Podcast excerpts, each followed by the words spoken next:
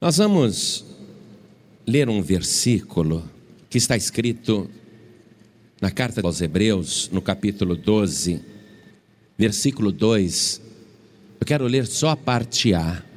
Assim que você achar, veja se ao teu lado tem alguém sem a palavra de Deus e mostre para a pessoa o que, que nós estamos falando e o que, que nós vamos ler. Se a pessoa não tem aí com ela a palavra de Deus, chegue perto dela e divida a leitura. Diz assim: olhando para Jesus, autor e consumador da fé. Amém? Nós vamos ler só a parte A. Vou falar outra vez. Olhando para Jesus, autor e consumador da fé. Quantos aqui querem viver um milagre? Levantem as mãos. Então eu vou ler de novo e você repete em seguida. Vamos lá. Olhando para Jesus, autor e consumador da fé. Mas você falou tão baixinho que não vai produzir milagre nenhum desse jeito. Vamos de novo. Olhando. Opa! Já passou do teto do hangar aqui. Vamos falar um pouquinho mais alto para chegar lá na glória, no lugar altíssimo. Vamos lá. Olhando para Jesus, autor e consumador da fé. Quem acredita nisso? Então vamos dar uma grande salva de palmas para a palavra de Deus. E enquanto você aplaude, abra a tua boca e diga glória a Deus. Diga de novo, glória a Deus olhando para o céu, olhando para o alto, diga glória, glória, glória a Deus. Isso, vai aplaudindo e dando glórias, porque isso levanta a tua fé, isso aumenta a tua fé. Senhor Deus e Pai, sobre cada vida que te glorifica, sobre cada pessoa que está te aplaudindo, derrame agora a tua graça, a tua virtude, o teu poder. Pai querido, esse povo quer ouvir o Senhor falar ninguém quer ouvir o homem, o homem não tem nada a dizer. Então vem o Senhor agora com teu Espírito Santo e tome o lugar do pregador, tome a boca do mensageiro e fale com cada vida que está aqui presente e que a tua palavra vá e produza o resultado para o qual está sendo mandada. Em nome do Senhor Jesus, diga amém, Jesus. Podem sentar, por favor. Alguém vai dizer assim: Pastor, vou olhar para Jesus, mas cadê o homem? Cadê ele?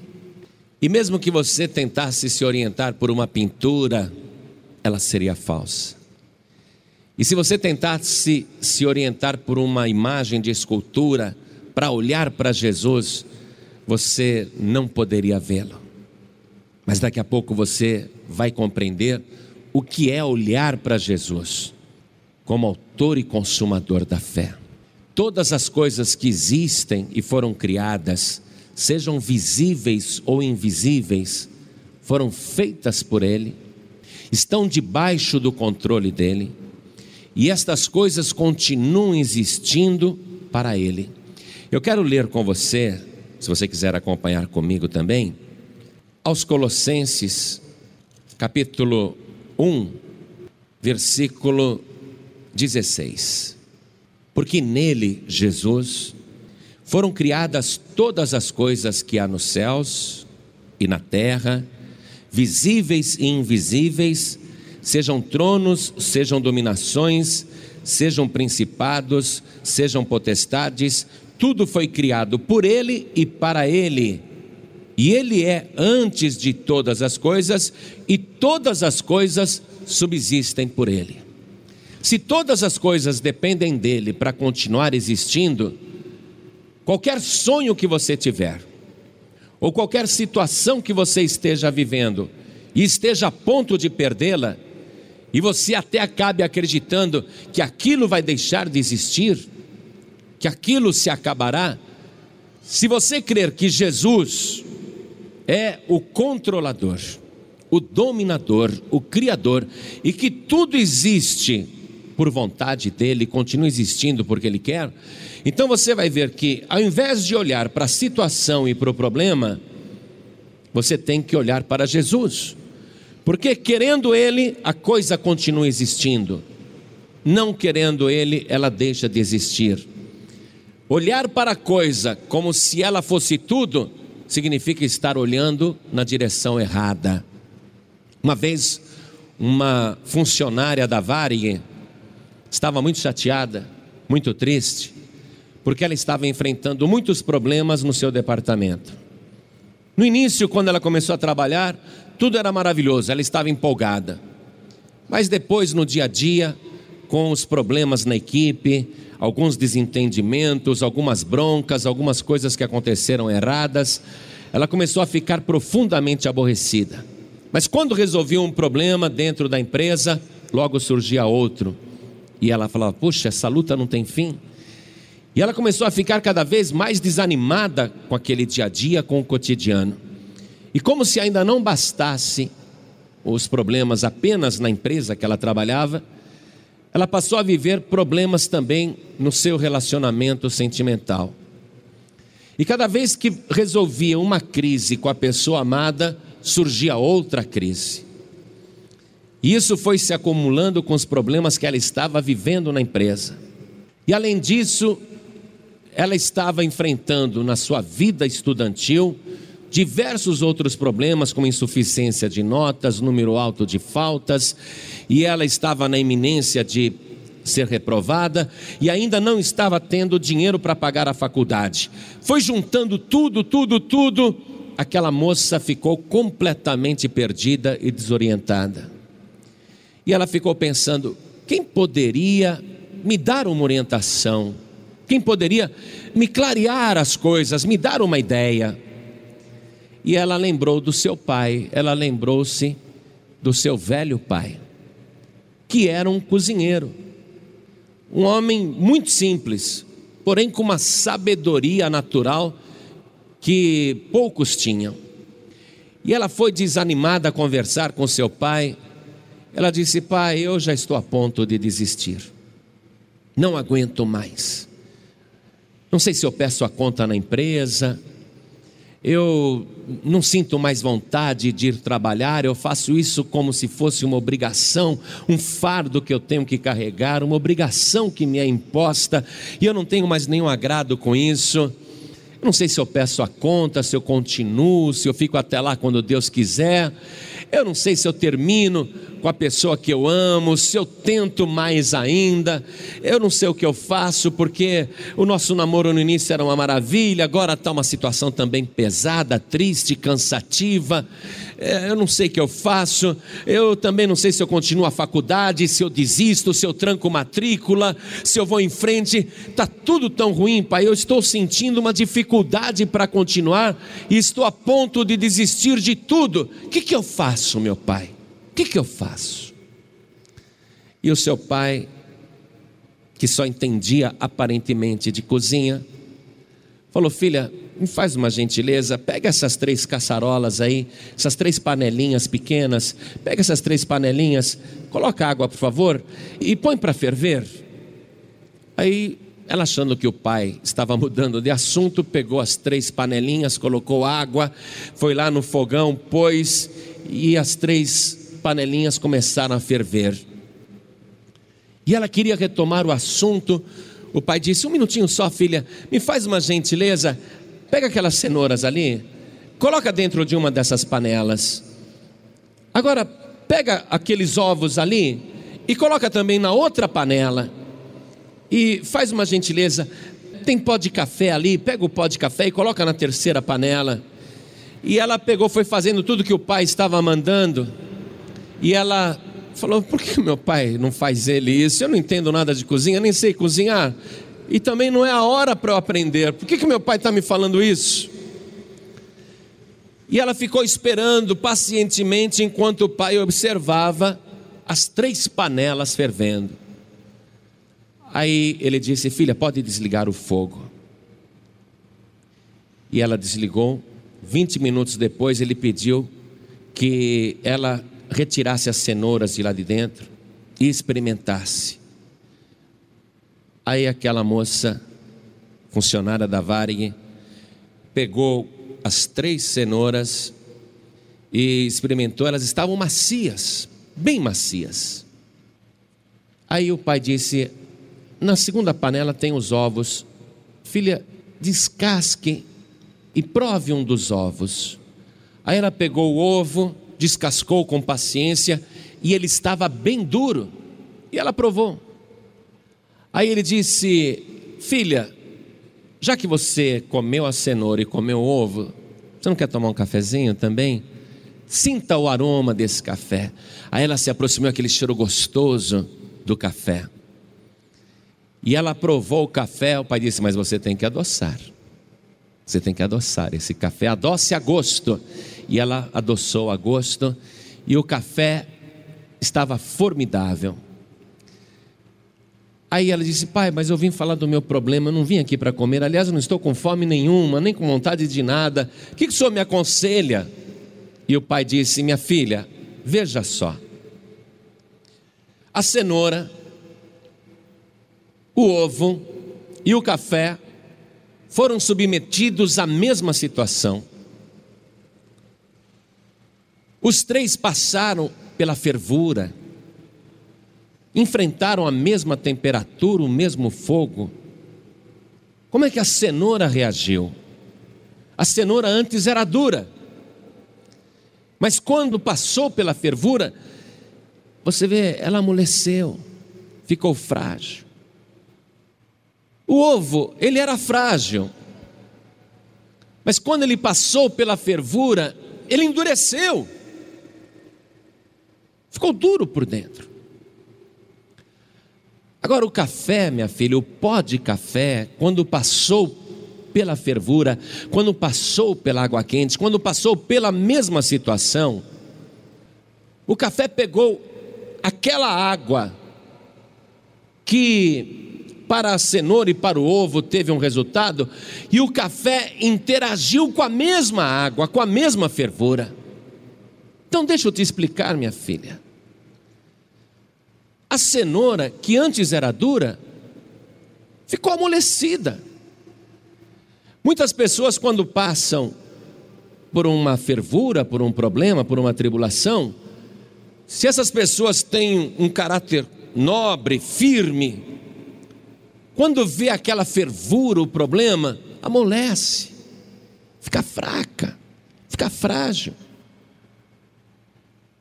Muita gente reage como a cenoura, você está compreendendo? Enfraquece, perde a força, fica molinho, fica apático. Outras pessoas começam como o ovo, que é frágil. São pessoas calmas, mansas, tranquilas, boas de coração, têm um coração mole, como o interior do ovo é mole. Mas quando passa pela fervura, o que acontece? Endurece. A pessoa, ela fica fechada, ela não dá mais abertura para nada. A fervura para ela produziu uma dureza no seu interior. É aquela pessoa que não tem mais tolerância com ninguém, que não acredita em mais nada, que se tornou dura por causa das lutas e dos desafios da vida. Mas o pó de café não. O pó de café, quando entrou naquela fervura, ele reagiu, interagiu com a água quente e fez com que aquela água que para a cenoura e para o ovo produzia um resultado ruim, o café fez com que aquela água quente se transformasse numa coisa melhor do que era. Não está bom o café, minha filha? Era só pó de café. Mas o pó de café fez daquela água uma deliciosa bebida. Transformou aquela situação. A água fervendo é ruim, mas o café aproveitou aquilo, o pó interagiu e fez uma bebida saudável que todo mundo aprecia. E aí a filha começou a compreender, e eu sei que você está compreendendo também. Você pode, a partir desses problemas que está enfrentando na sua vida, seja na área profissional, perdendo o sono, se aborrecendo, se chateando, você pode se tornar uma pessoa apática. Bom, eu vou até quando der. Quando acabar, acabou. E você está sem perspectiva. Aquela fervura está te fazendo um mal muito grande. Você não está suportando a fervura. Outros estão enfrentando a mesma fervura, seja na empresa, na vida sentimental, na vida pessoal, particular, a vida estudantil. A pessoa está enfrentando a mesma fervura e ela está endurecendo. Era uma pessoa tão boa, era uma pessoa que tinha tanta boa vontade, era uma pessoa tão disposta, agora se tornou uma pessoa fechada, dura. Está endurecendo com a fervura da vida. E você pode aproveitar essa fervura toda agora essa fervura toda, essa água quente, escaldante, pelando, e você pode fazer dela uma coisa muito melhor. Se você fizer como aquela menina fez, a jovem, que estava sem orientação, mas olhou para o pai, lembrou-se do pai, e o pai lhe deu uma orientação. Nesse caso, você pode continuar olhando para o seu problema, ou se abater, ou se endurecer, ou você pode olhar para Jesus, porque Ele e o Pai são um só, Ele mesmo disse isso, e você pode fazer dessa situação complicada uma situação muito melhor, se você quer viver o milagre de Deus. Jairo estava numa situação que ou ele olhava para a filha morta, olhava para Jesus. A situação que ele estava vivendo, ou ele olhava para o cemitério e levava a filha para lá, ou ele levava para Jesus, ou ele olhava para Jesus. Você conhece a palavra, você sabe que a filha de Jairo estava morta, natural seria enterrar aquela menina, porque não havia mais nada a fazer, era uma situação já definida uma situação sem volta, uma situação irreversível. Mas Jairo, ele achou melhor olhar para Jesus. Ele poderia olhar para a sua religião, aliás, Jairo era um dos principais da sinagoga, ele era um líder religioso, mas ele não olhou também para a sinagoga, ele não olhou para a religião, ele olhou para Jesus. Olhar para Jesus não é olhar para uma religião. Às vezes eu fico até feliz que nós, os cristãos, os salvos, nós somos tão identificados com Jesus que as pessoas acham que Jesus é só dos crentes. Em Teresina, no Piauí e no Nordeste, tem uma pesquisa que diz o seguinte: quando o nordestino está aflito, ele procura em primeiro lugar Padre Cícero Romão Batista, em segundo lugar, ele procura o Frei Damião. Em terceiro lugar, ele procura Nossa Senhora Aparecida.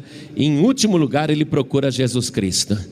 E para muitos, se você chegar e falar, você quer trocar o Padre Cícero por Jesus Cristo? Ele fala, não, não, prefiro continuar com o meu padinho. E a pessoa acha que olhar para Jesus é virar crente. Bom, de certa maneira é, porque se você não crer, você não vai ter Jesus. Se você não crer, você não vai ver Jesus. E Jesus é tão visível, apesar de você aparentemente não vê-lo, ele é tão visível que até cego pode vê-lo.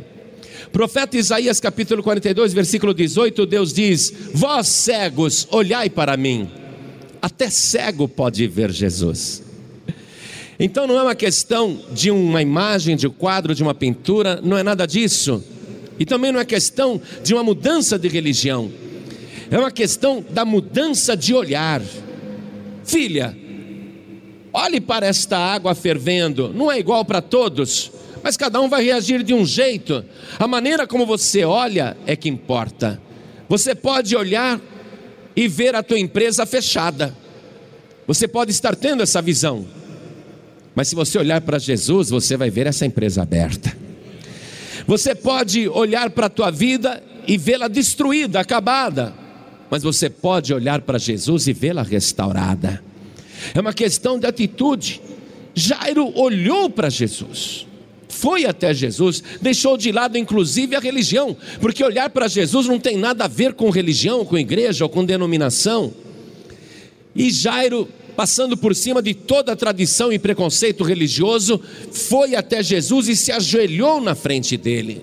Um príncipe da sinagoga, um homem importante conhecido na sua comunidade religiosa, um homem que estava com ricas vestes, se ajoelhou diante de Jesus, olhou para o Senhor e disse: A minha filha, Jesus, me socorre, a minha filha. Chegaram para Jairo e disseram: Jairo, por que, que você está incomodando o mestre? A menina já morreu, não incomodes mais o mestre. A menina já está morta. Jesus olhou para Jairo e disse: Não temas, crê somente e ela será salva. Pode ser que disseram a você: a situação está irreversivelmente perdida, é só questão de dias. E pode ser que alguém esteja dizendo: não perca tempo, isso é bobagem.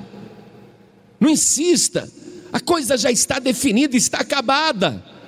Mas eu vim aqui para dizer a você: olhe para Jesus Cristo o autor e o consumador da nossa fé. Se você olhar para Jesus, você vai ver o milagre acontecer. E se você tiver a coragem de fazer o que Jairo fez, passando por cima de posição, de situação, de status, não se importando com aquilo que os outros fossem pensar, e indo até além daquilo que já estava definido, se você fizer como Jairo, Jairo creu e o milagre aconteceu. Jesus Cristo foi na casa daquele homem e ressuscitou a menina que estava morta. Talita, levanta-te. E a menina levantou, para espanto de todo mundo, uma situação que já estava perdida e que não tinha mais remédio. Mas Jairo olhou para Jesus. Quando Deus diz: Até vós cegos, olhai para mim e sereis salvos. A gente lembra imediatamente daqueles dois cegos que não enxergavam absolutamente nada a não ser escuridão e trevas. Eles poderiam continuar olhando para a escuridão, sem ver o céu, o céu de brigadeiro, vendo apenas escuridão sem fim. Eles podiam continuar olhando para a escuridão. Aliás, eles não tinham outra opção. Eles só podiam olhar para a escuridão mas não sei como. Alguém diz que eles ouviram Jesus passando, outros dizem que eles passaram a seguir Jesus, guiados por um guia, e eles foram atrás de Jesus, mas mesmo não enxergando, eles olharam para Jesus pela fé. Então não é questão de você precisar de um símbolo na tua frente para ver Jesus. Os cegos não estavam vendo absolutamente nada, eles estavam enxergando Jesus pela fé. Eles sabiam que Jesus estava ali e que Jesus podia resolver o problema. Eu te digo, amado, amada, Jesus está aqui. Ainda que você não o veja, eu te digo, Ele está aqui. E eu quero que você creia que Ele é poderoso para mudar a tua situação para reverter essa situação que não tem outra, é essa situação. Não tem outra opção, não é essa situação.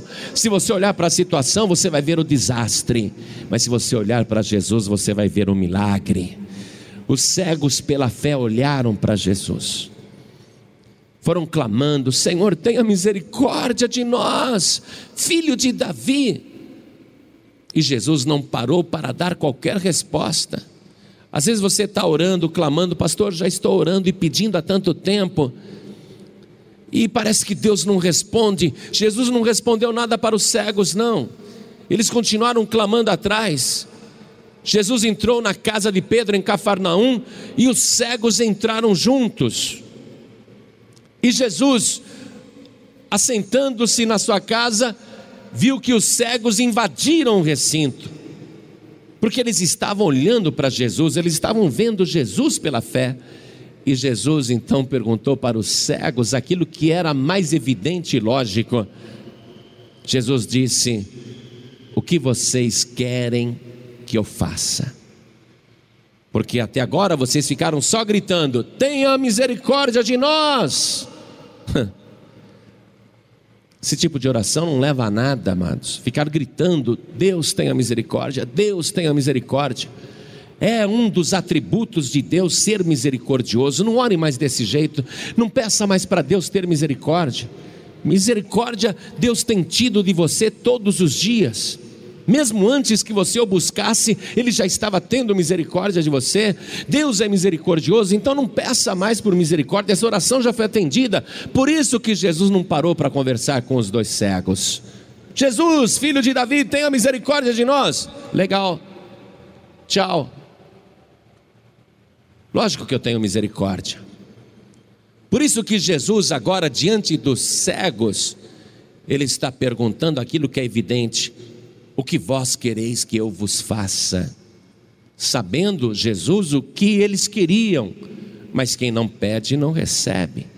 E se o pedido não é feito com clareza e objetivo, não produz resultado.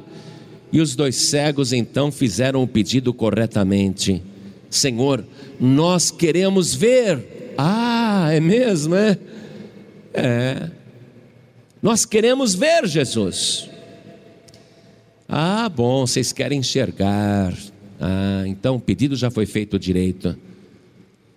Aí vem o outro lado do pedido. Jesus perguntou: Crede vós que eu possa fazer isto? Vocês creem que eu possa fazer isto? Porque não adianta eu pedir sem fé.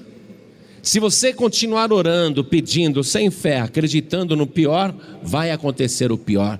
Jó, no livro de Jó, nós encontramos ele dizendo: O que temo me sobrevém e o que receio me acontece. Tudo que você tem medo que aconteça, vai acontecer. Se você orar pedindo uma benção, mas acredita que o pior vai acontecer e é inevitável, a tua verdadeira fé é essa, o inevitável, o pior. Aí Jesus fez a pergunta: Vocês acreditam que eu possa fazer isto? Vocês têm fé? Olhando para Jesus, o Autor e o Consumador da nossa fé. Os cegos disseram: Sim, Senhor, nós cremos. E Jesus disse: Então, seja-vos feito conforme a vossa fé. E os evangelhos contam que na mesma hora os dois cegos ficaram curados e passaram a dar glória a Deus. Não adianta nada, meu querido, minha querida.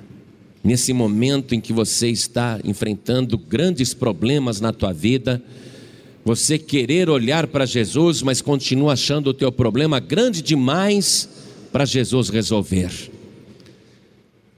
Se os cegos achassem que aquela cegueira não tinha jeito, eles não seriam curados. Vocês acreditam que eu possa fazer isso? Os cegos disseram: Sim, nós cremos. Mas também não adianta dizer só de boca, o coração tem que confirmar. Jesus disse: Tudo quanto pedirdes ao Pai em meu nome, crendo, recebereis. Se você disser a este monte: Ergue-te daqui, lança-te no mar, disse Jesus, e não duvidar no seu coração, mas crer que se fará aquilo que diz, tudo o que disser lhe será feito. Quando os cegos disseram: Sim, Senhor, nós cremos, havia fé no coração. Não era só de boca que eles estavam acreditando. Por isso que Jesus tocou nos olhos dos cegos e disse: Então, seja-vos feito conforme a vossa fé. E na mesma hora os seus olhos se abriram e eles passaram a ver. É crer para ver. Você sabe disso. E não ver para crer. Olhando para Jesus, o Autor e Consumador da nossa fé. Quando você olha para Jesus, você tem que ver só Ele. Eu estava outro dia na estrada, outro dia não, essa semana aqui, e eu vi a frase escrita no para-choque de um caminhoneiro. Estava escrito assim no caminhão: Jesus Cristo é o meu sócio. Falei, poxa, legal. Estava escrito isso: Jesus Cristo é o meu sócio e do outro lado do para-choque, e São Cristóvão é meu gerente. Falei, coitado. Deus não divide a glória dele com ninguém. Deus não divide o seu poder com ninguém. Enquanto houver confusão espiritual, nada vai acontecer. Os cegos não estavam apelando para mais ninguém, eles estavam apelando unicamente para Jesus. Eles acreditaram que Jesus tinha condição de fazer aquele milagre. E a fé tem que ser só em Deus e em Jesus Cristo. Se você tiver fé em Deus, como diz a Escritura, você vai ter que ter fé em Jesus Cristo como teu único Salvador. Como é que você passa a viver o milagre? Quando você pega o teu problema, ainda que insolúvel, e entrega nas mãos de Deus. Salmo de número 37, verso 5 diz assim: Entrega o teu caminho ao Senhor, confia nele e ele tudo fará. Jairo pegou o cadáver da filha e pela fé entregou nas mãos de Jesus. Ele não pegou o corpo da menina visivelmente, levou a menina morta lá e disse: Jesus está aqui, ressuscita. Ele não fez isso. Pela fé ele entregou aquele cadáver para Jesus. Pela fé. Jesus disse: Não temas, crê somente, não pode ter medo. Jairo creu e Jesus ressuscitou a sua filha. Os dois cegos, eles creram de todo o coração e foram atrás da bênção, só Jesus. Mesmo quando parecia que Jesus não ia atendê-los, eles não desistiram e nem desanimaram, eles insistiram com aquilo, até ficar face a face com Jesus, mesmo que não estivessem vendo Jesus, pela fé eles estavam vendo. Eles pegaram a cegueira e, pela fé, entregaram nas mãos de Jesus. Na verdade, o que, que aconteceu? Eu estou citando só esses dois casos, mas todos os que viveram milagres, e você pode ler um N números aqui no Evangelho, você vê que todos entregaram mais do que a situação, entregaram a própria vida para Jesus. Todos chegaram e se renderam totalmente a Jesus. Eu posso pegar o meu problema e entregar para Jesus. Está aqui, Jesus, resolve para mim. Tchau, um abraço. Eu não estou olhando para Jesus, eu estou olhando para o meu problema quando eu olho para Jesus, eu tenho que me render a Ele de todo o meu coração, e crendo que Ele é o grande dominador, e que Ele tem todo o poder nos céus e na terra, e que Ele fez tudo por mim. Voltando para a carta de Paulo aos Hebreus, que foi o início da nossa leitura, no capítulo 12, versículo 2, olhando para Jesus, autor e consumador da fé o qual, pelo gozo que lhe estava proposto, suportou a cruz, desprezando a afronta e assentou-se à destra do trono de Deus. Então vamos ver uma coisa nesse versículo aqui que confirma tudo o que você ouviu até agora, especialmente no exemplo do próprio Jesus Cristo. Veja você, Jesus poderia olhar para a cruz, só a cruz, mas naquele momento, a cruz era o problema, a cruz era o tormento a cruz era a barreira, a cruz era a dificuldade, a cruz era inevitável. A cruz iria colocar um ponto final naquela situação. Era o desfecho de três anos e meio de pregação. Mas Jesus não ficou olhando para a cruz. O que nós lemos aqui na sequência é que, pelo gozo que lhe estava proposto, ele suportou a cruz desprezando a afronta, e assentou-se à destra, à direita do trono de Deus. Então Jesus Cristo estava olhando para o que naquela hora? Ele estava olhando para o trono de Deus. Ele estava contemplando todo o poder e toda a glória que ele ia receber por acreditar que a cruz estava ali, era inevitável, mas era superável. Você está compreendendo isso? Há uma cruz na tua frente, há uma situação limite, há um problema que parece intransponível, mas essa cruz que está na tua frente, essa dificuldade que você está enxergando, é só uma parte da coisa. Você tem que olhar para Jesus, porque além da cruz, além dessa situação, além da dificuldade, há um gozo preparado para você há uma bênção prometida, há uma vitória que você vai alcançar. Ainda que você suporte a fervura, Deus tem uma bênção poderosa para a tua vida, se você souber olhar além do seu problema. Jesus Cristo fez exatamente isso. Vou suportar essa situação limite, o escárnio, o desprezo, a tortura, a cruz, porque eu sei que ali na frente eu vou receber a coroa de glória, vou me assentar à direita do trono do Pai. Eu sei que eu vou receber todo o poder no céu e na terra. Eu sei que a minha situação vai ficar melhor ainda. Mas Jesus Cristo estava olhando além. Você tem que olhar além também. Olhando para Jesus, o autor e consumador da nossa fé.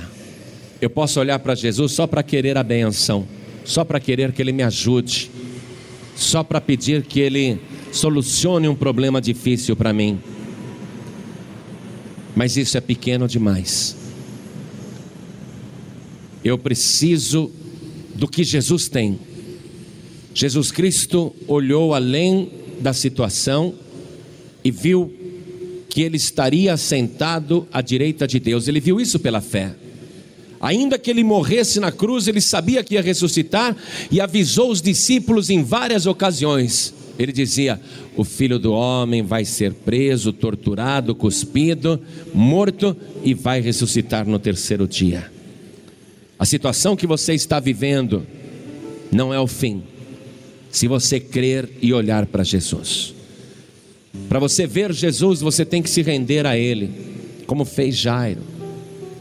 Jairo tinha muitos colegas na sinagoga, príncipes iguais a ele.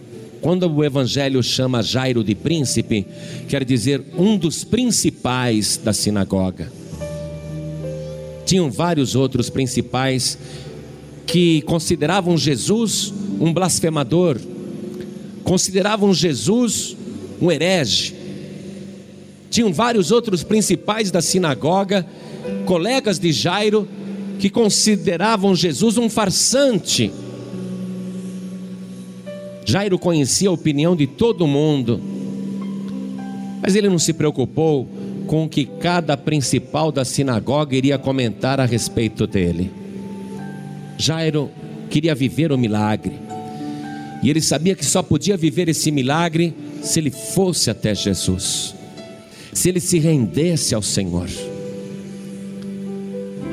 Jairo foi até Jesus, se ajoelhou diante dele, se prostrou diante dele, adorou o Senhor. Pode ser que naquela hora, e foi feito em público, no meio da multidão, pode ser que muita gente tenha dito: esse Jairo está louco, a morte da filha dele deixou ele meio abilolado. Esse cara perdeu o senso do ridículo. Jairo perdeu o bom senso, ajoelhado no meio da rua, diante desse farsante que é Jesus. Que idiota, que papel de bobo. Estavam falando isso de Jairo. Se você for olhar para os lados, você não vai olhar para Jesus. Você tem que olhar para Jesus, porque Ele é o autor e o consumador da fé. E se você olhar para Jesus, você vai vê-lo pela fé. E se você se achegar a Jesus, você vai viver o milagre. E é tão simples fazer isto. Se você fizer como eu fiz um dia, eu sei do que eu estou falando. Eu sei o que é a pessoa chorar todos os dias e de noite chorar escondido,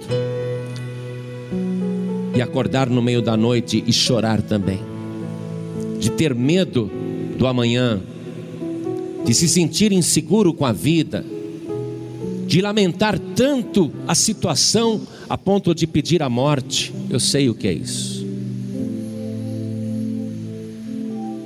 Mas um dia, não fui eu que encontrei Jesus, foi Jesus que me encontrou. Na verdade, antes que você olhasse para Jesus como autor e consumador da tua fé, Jesus já está há tempos olhando para você. Na verdade, é Ele que está olhando para você. E Ele te trouxe aqui hoje, pode ter certeza. Jesus Cristo tem o domínio sobre todas as coisas. Chegou um momento que você disse assim: Ah, vou lá, vou lá naquela reunião, vai, eu vou.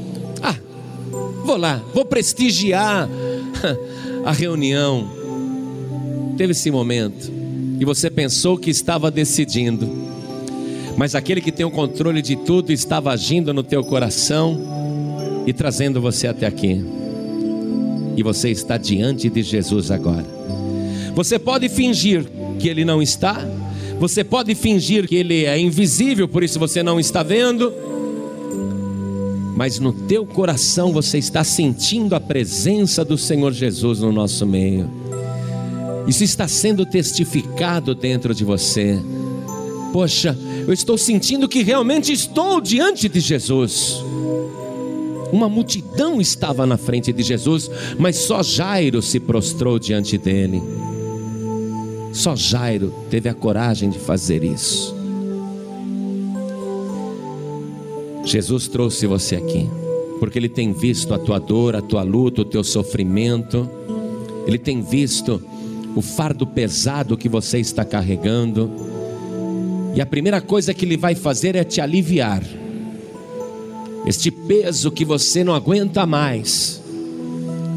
Jesus Cristo vai tirar das tuas costas, mas Ele não quer apenas o teu fardo, Ele quer você, porque Ele disse assim: Vinde a mim, todos vós que estáis cansados e sobrecarregados, e eu vos aliviarei. Venha para Jesus. Ele te recebe e te alivia. Ele tira o fardo pesado. Ele entra no controle da tua vida e no controle da situação. E aí ele começa a operar milagres, porque ele vai dizer para você: não temas, crê somente. Hoje à noite você vai dormir bem. Quando você acordar amanhã, você vai estar numa disposição tremenda, se sentindo leve. Você vai ver que a situação está sob controle, que a tua vida está nas mãos do Senhor. E você só vai ter certeza que a tua vida está nas mãos do Senhor se você entregar a tua vida para Jesus. Pastor João Ribe, como é que eu entrego minha vida para Jesus? Eu gostaria muito de saber como é que eu faço isso. Olha, você vai fazer assim. Com todos os problemas que você tem aí, tudo que está te afligindo, te entristecendo, te amargurando, sua vida, ainda que esteja arruinada, destruída, tuas frustrações, mágoas, amarguras, dores, doenças, filhos, filhas, família, o que estiver te afligindo, você vai trazer com você, mas você vai se colocar diante de Jesus. Se você falar, eu quero ir a Jesus, eu quero viver o um milagre, eu quero viver na presença de Jesus, eu quero que Ele fale uma palavra a meu respeito. Se você fizer isso, você vai viver o teu milagre, você vai ver Ele mudar a tua história. Você vai ver Jesus Cristo pela primeira vez na tua vida, de uma maneira que você nunca viu antes. Pastor João Ribe, tudo bem? O que, que eu tenho que fazer? simples, fácil. E tem que ser fácil, porque se fosse difícil eu não teria conseguido. Você simplesmente vai levantar a tua mão e dizer: Eu quero entregar minha vida para Jesus. E junto com a minha vida eu quero entregar todos os problemas, meu fardo pesado. Eu quero me entregar para Jesus agora para viver o um milagre, principalmente o milagre da vida, da vida de verdade. Olha o que Jesus disse, e ele não compreende, eu também não compreendo. Jesus disse assim: Eu vim para que todos tenham vida e vida em abundância.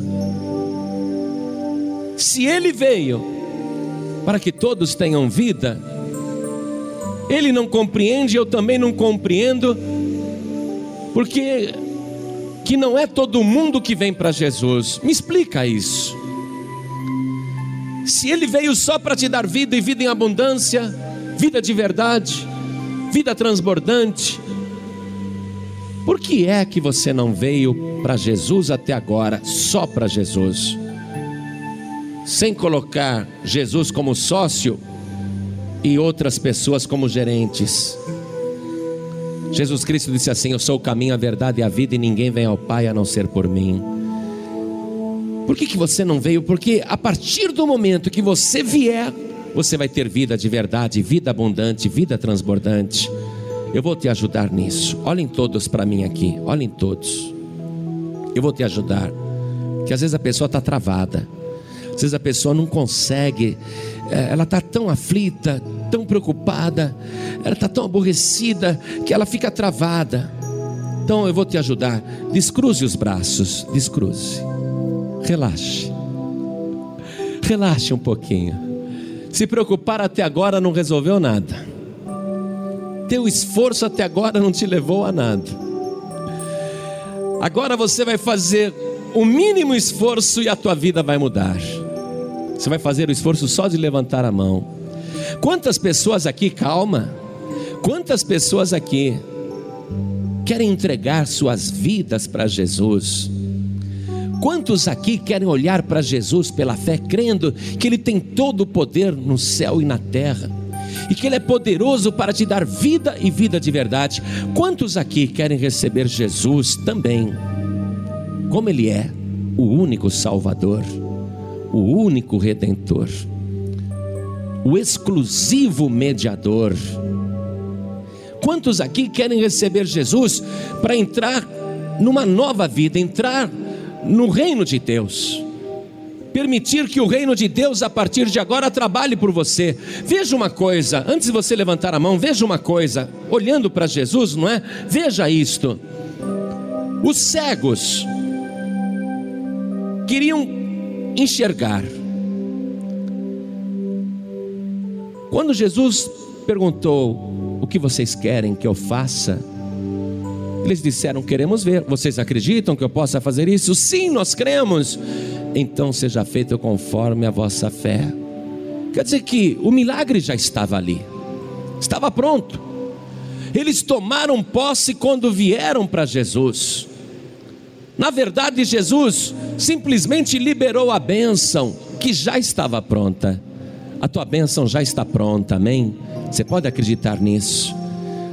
Já está tudo preparado. Se você vier para Jesus, você vai viver um milagre. Quantos aqui querem receber Jesus Cristo, Filho de Deus? Como autor e consumador da fé. Quantos aqui querem se render totalmente a Jesus, olhando só para Ele, para mais ninguém? Quantos aqui querem entregar sua vida para Jesus? Erga sua mão direita assim, bem alto. Erga bem alta a sua mão. Todos quantos querem, faça isso. Não tenha vergonha, não. Ergue bem alto, não tenha vergonha, não. Não se importe com aquilo que vão dizer. Isso é bobagem. Isso é bobagem. O que importa é o que Jesus vai dizer de você agora. Então, todos que ergueram as mãos, eu estou te ajudando. Eu sei como é difícil fazer isso. Eu também fiquei com vergonha quando eu fiz pela primeira vez. Mas você já fez, olha só. Maravilha. Agora eu vou te guiar até Jesus, como alguém fez com aqueles dois cegos. Ó, ele entrou nessa casa, vou levar vocês até lá. Eu vou guiar você até Jesus. A partir daí você mesmo vai ver Jesus face a face, como os dois cegos viram. Amém? Todos que ergueram as mãos, venham aqui comigo que nós vamos orar. Venha aqui para frente. Saia do seu lugar. Todos que ergueram as mãos, venham para cá. Venha. Me dá licença, preciso ir lá na frente. Vem para cá. Venha, saia do teu lugar. Se alguém pensa que nós estamos falando de religião, a pessoa está enganada. Nós estamos falando de Jesus, o Criador de todas as coisas, o Autor e o Consumador da fé. Em nome de Jesus. Se tem mais alguém que está sentindo uma vontade de vir, eu pergunto para você: por que, que você não veio? Posso ler uma coisa final aqui para você? No último capítulo do Evangelho, Apocalipse 22, versículo 17 diz assim: Vê se isso fala com você, escute só. E o espírito e a esposa dizem: Vem. E quem ouve, diga: Vem. E quem tem sede, venha. E quem quiser, tome de graça da água da vida. Falou com você? Então vem. Jesus está dizendo: Vem, porque a partir de hoje ele vai agir. Você que está aqui hoje conosco, Pastor João Ribe, não pertence a nenhuma igreja, não. Já fui de uma outra igreja, já até frequentei, Mas ultimamente não estou indo em igreja nenhuma. Então, eu vou pedir para você sair do teu lugar e vir aqui na frente. Você que não está indo em igreja nenhuma, vem aqui para frente. Vem para cá. Vem para cá. Isso. Venha. Você que está afastado, afastada, isso acontece. Às vezes a pessoa se afasta, ela se desvia. Agora eu pergunto para você: tua vida melhorou depois que você se afastou da igreja? Você se desviou?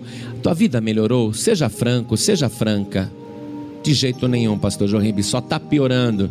Então venha para Jesus. Você que está nessa situação, não fique no seu lugar, vem aqui para frente também, porque nós vamos orar. E eu sei que tem gente aqui, nessa situação, que precisa vir aqui para frente.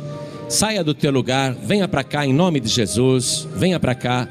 Venha porque hoje você vai receber o milagre de Deus na tua vida. Venha correndo, sem se importar com ninguém. Vou pedir uma coisa para vocês que estão aqui na frente. E se mais alguém quiser se aproximar, aproveite agora. Eu vou me ajoelhar aqui para que você me veja eu me ajoelhando. E do jeito que eu vou fazer, você faça também. Mas eu quero te dar os parabéns porque você vai dobrar o teu joelho agora. Porque está escrito no evangelho que um dia, mesmo quem não quis Jesus, mesmo quem não quis se ajoelhar diante dele, um dia vai se ajoelhar. Mesmo quem não quis recebê-lo como único Salvador, como único Senhor, um dia vai ter que abrir a boca e dizer que Jesus Cristo é o Senhor. Isso já está profetizado e vai acontecer. Sorte sua que está fazendo isso agora, porque teria que fazer de qualquer jeito um dia, quisesse ou não, acreditasse ou não, um dia todos terão que fazer isso. Mas parabéns a você que acreditou e vai fazer isso agora, porque a partir de hoje o teu nome vai ficar escrito no livro da vida. A partir de hoje, Deus vai dar ordem a anjos poderosos para trabalharem em teu favor. A partir de hoje, tudo que você pedir ao Pai em nome de Jesus, Ele vai conceder. Amém? Então eu vou dobrar o joelho. Você consegue fazer isso também? Coloque a mão direita sobre o teu coração, assim como eu estou fazendo. Ó. Feche os teus olhos agora. Eu disse que eu ia te ajudar. Eu vou fazer uma oração e você repete em seguida. Vamos lá comigo. Meu Deus e meu Pai. Ficou bom, mas eu queria que você sentisse agora que verdadeiramente Ele é o teu Deus e Ele é o teu Pai. Então, diga bem alto, diga com fé: Meu Deus e meu Pai. Muito obrigado por esta palavra. Eu creio em Ti e pela fé estou olhando para o Senhor. Pai querido, eu me rendo totalmente diante de Ti e eu entrego, junto com a minha vida, todos os males e todos os problemas que me atormentam e me atrapalham e eu creio, meu Pai, que a partir de agora, a minha vida vai ser transformada e restaurada. Eu creio, meu Deus, que o Senhor Jesus, que tem o controle sobre todas as coisas, vai erguer a minha vida e vai me transformar numa pessoa feliz. Pai querido, perdoe agora os meus pecados e me ensina a ver, me ensina a enxergar, me ensina a olhar sempre para Jesus, o Autor e Consumador da minha fé. Pai querido, faz esta obra na minha vida e me abençoe para a glória do teu nome. E em nome do Senhor Jesus, assim seja feito. Amém. Você acabou de receber as boas novas do Evangelho através de João Ribe Palharim. Um oferecimento dos pregadores do telhado. Participe da reunião de Paz e Vida. Para informações, acesse pazevida.org.br. Paz e Vida, lugar de gente feliz e ungida.